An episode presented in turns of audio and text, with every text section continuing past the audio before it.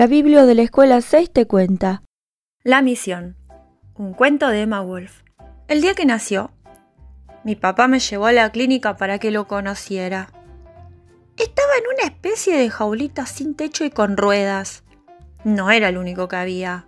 Había otros parecidos, todos en jaulitas iguales.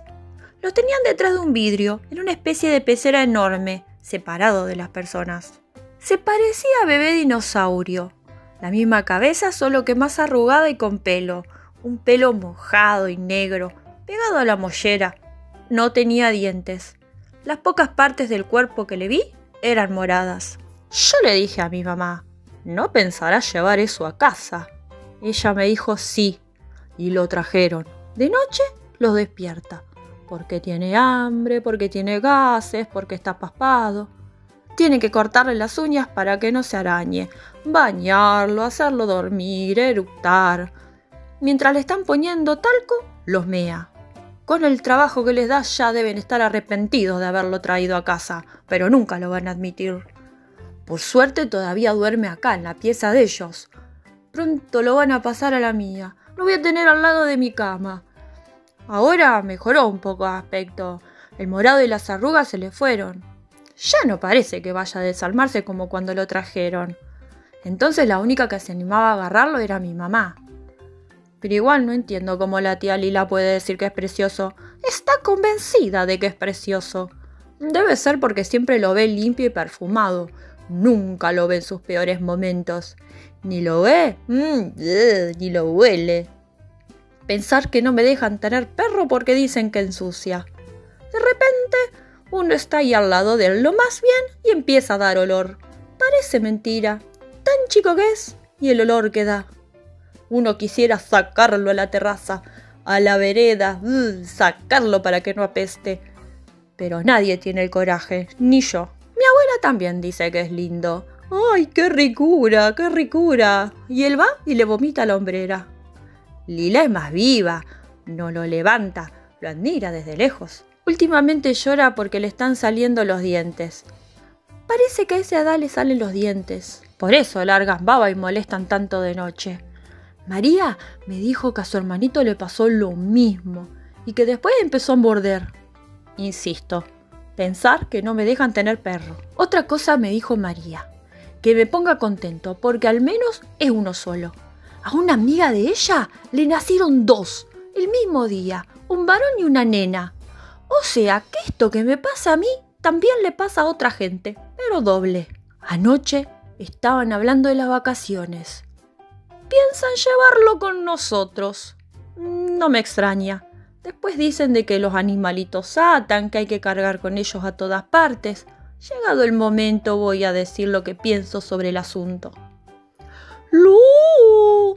¡Tesoro! ¿Me harías el favor de cambiarlo?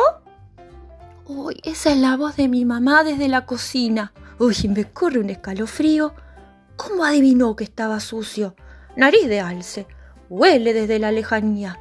Diez en olfato para nariz de alce. ¿Y cómo adivinó que yo estaba cerca? Sí, ma.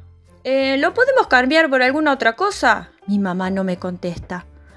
A ellos, a mi mamá y a mi papá, no les gusta que me haga el gracioso con él. Un día le puse mi gorro de trampero y no les pareció gracioso para nada. Igual, a él no le importaba un pito el gorro de trampero. No entendía. A él le importa más un sonajero, una teta. Debe ser lo único que le importa. Debe soñar con alguna de esas cosas, sonajeros o tetas. Mi mamá insiste con el pedido. Usa su voz amable a propósito, la voz que usa para que le digan que sí.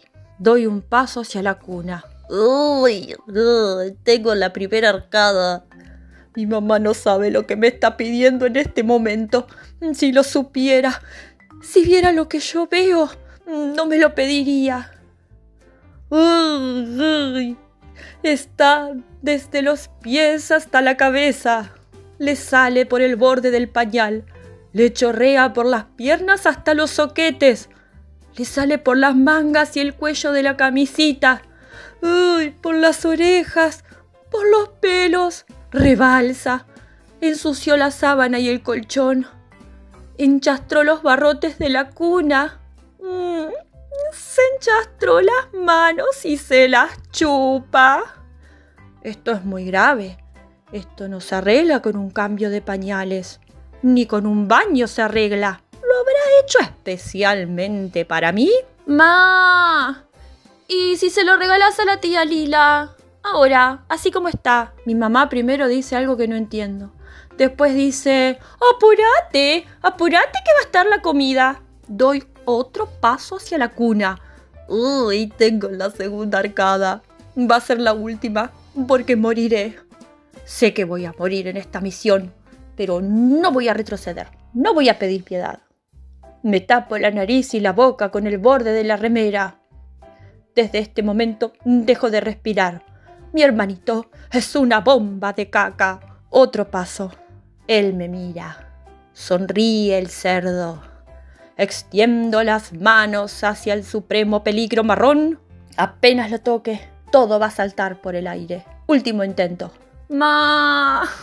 ¿Y si lo donas? Mi voz sale apagada por la remera, voz de piloto suicida. Mi mamá no contesta. Es inútil. Nunca tendrán el coraje de admitir sus errores. Y ahora, ¡ja!